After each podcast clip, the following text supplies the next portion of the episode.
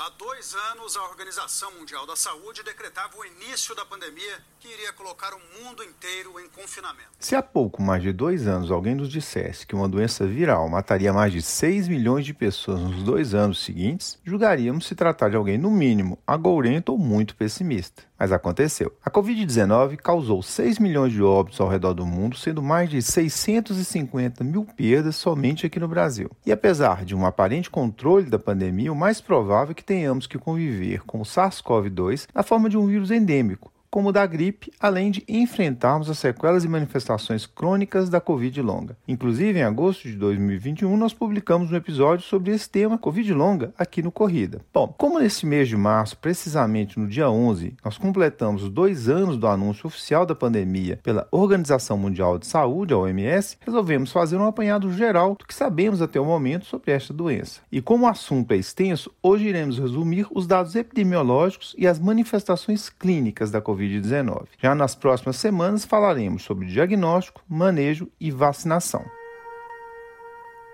Então vamos lá.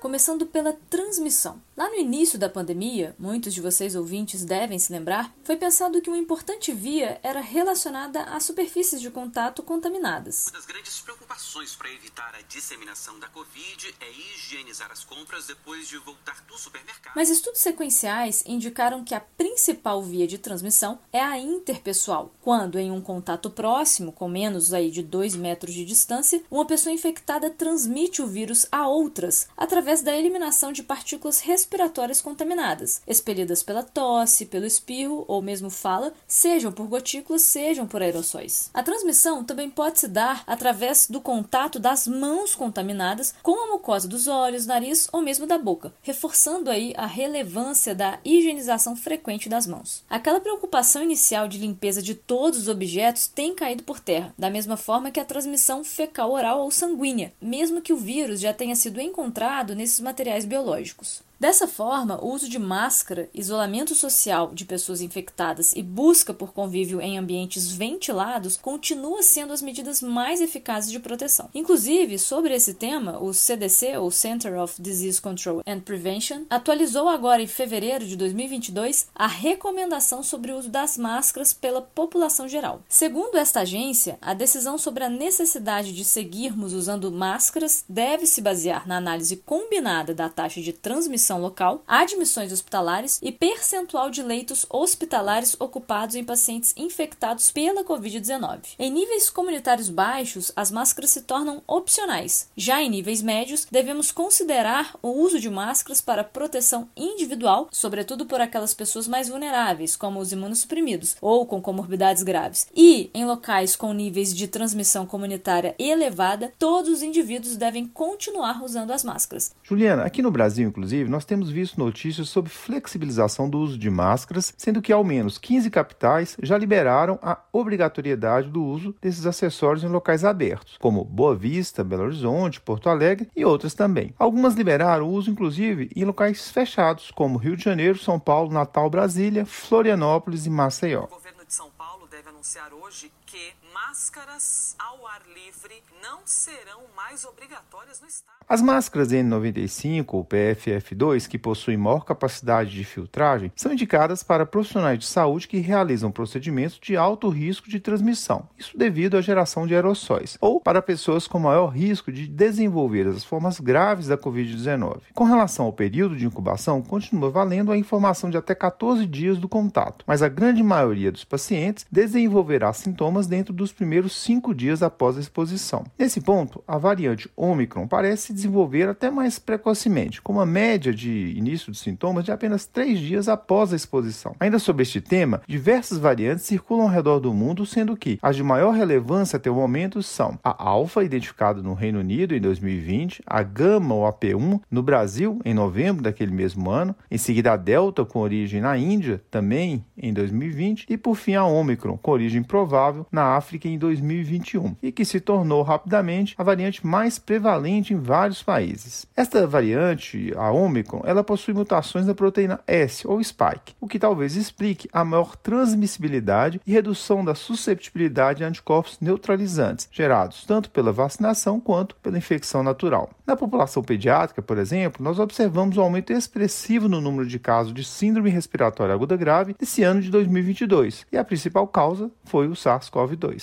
Bom, em março deste ano foi anunciado a variante Delta Cron, uma versão híbrida, por assim dizer, das duas últimas variantes, mas a OMS, a Organização Mundial da Saúde, ainda não divulgou informações sobre o seu potencial de transmissão e gravidade. Na última semana, o mundo tem inclusive observado um novo aumento do número de casos de Covid-19 após várias semanas de declínio, sobretudo na Ásia e Europa Ocidental. A Coreia do Sul, por exemplo, registrou um novo recorde do número de novos casos diários no último dia 17 de março. Ainda não está claro se este aumento de casos tem relação ou não com essa nova variante. Sobre a sintomatologia, a Covid-19 continua sendo uma doença de espectro variável de apresentação, existindo desde a forma assintomática até a doença letal, na maior parte das vezes em decorrência da síndrome respiratória aguda grave, sobretudo em pessoas não vacinadas. Dados do CDC indicam que cerca de 80% se apresentam de forma leve, chegando a quase 40% a fração de assintomáticos.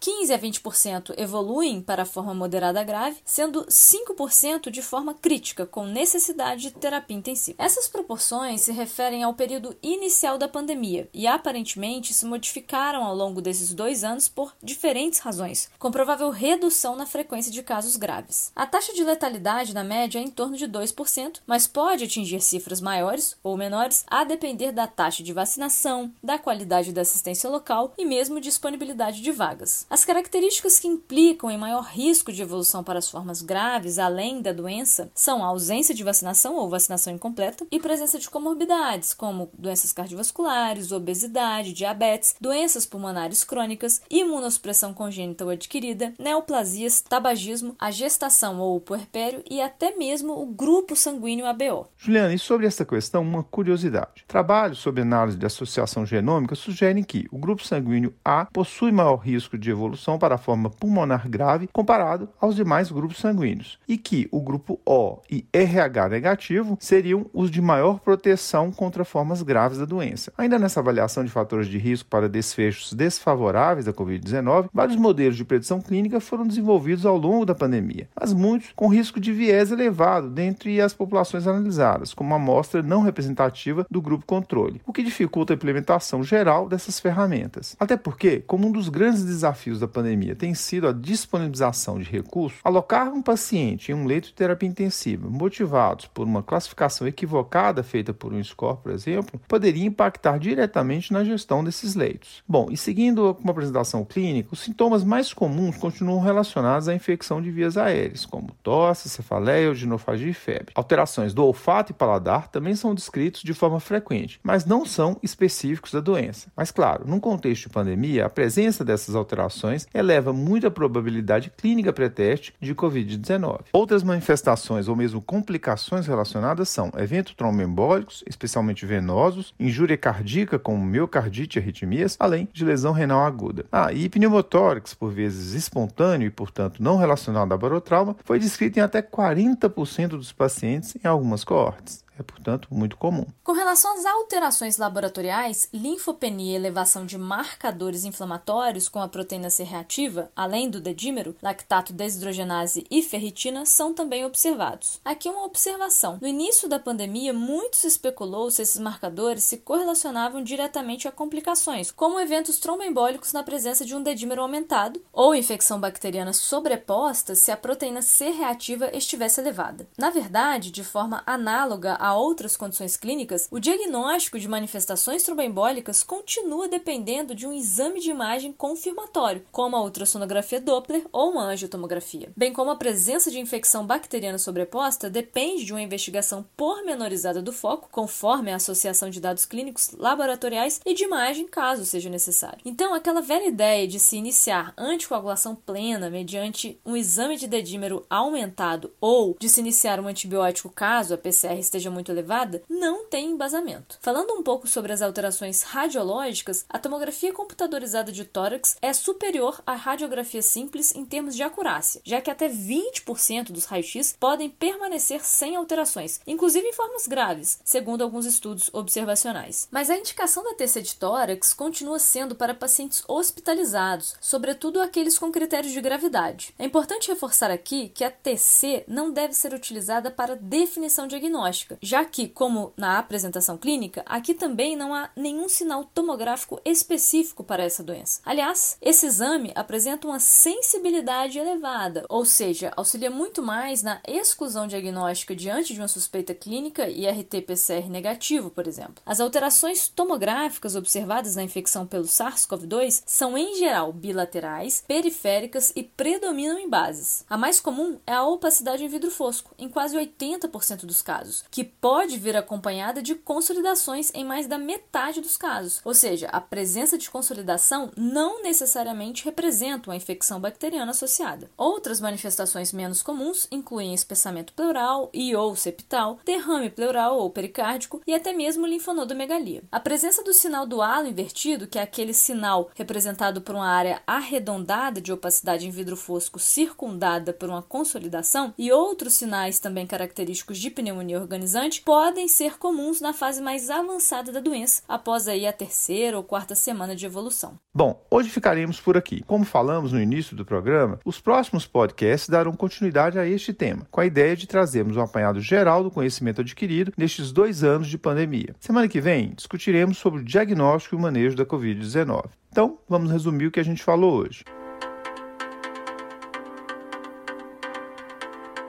Pandemia de Covid-19 parece estar em fase de desaceleração aqui no Brasil, com algumas capitais e municípios já flexibilizando o uso de máscaras até mesmo em locais fechados. Contudo, outros países vêm observando o aumento do número de casos novos desde a semana passada, após passarem por esse mesmo tipo de flexibilização. Então, todo cuidado é pouco. Até porque já está claro que a principal via de transmissão é interpessoal, por meio de gotículas e ou aerossóis contaminados. A apresentação clínica característica da Covid é de infecção das vias aéreas, com tosse, cefaleia, mialgia e febre, sendo aí os principais sintomas ou manifestações. Lembrando, isso pode variar amplamente, desde uma infecção assintomática até casos de síndrome respiratória aguda grave, disfunção de múltiplos órgãos. Marcadores laboratoriais de mau prognóstico são descritos como linfopenia, elevação de PCR e do dímero D, mas eles não mudam a conduta. Na suspeita de infecção bacteriana sobreposta, devemos buscar evidências clínicas laboratoriais antes de iniciarmos antibióticos, já que a minoria dos pacientes se apresenta apresentam com co-infecção. De forma semelhante, na suspeita de evento tromboembólico, não devemos nos restringir aos valores de dedímero para tomarmos uma decisão de anticoagular ou não o paciente. Devemos fazer a pesquisa do evento usando as ferramentas habitualmente utilizadas nesses casos. E quanto à tomografia, achados de opacidade em vidro fosco bilateral e periférico, associado ou não à consolidação, são típicos da Covid-19, mas não são exclusivos, ou seja, eles são mais importantes pelo seu valor preditivo negativo em pacientes com suspeita baixa. Com roteiro e edição de Vandac Nobre e Juliana Vieira e produção de Bernardo Levindo, este foi mais um Corrida de Leito, o podcast da Cura Lab. Agradecemos e esperamos tê-lo conosco novamente em breve. Até a próxima semana.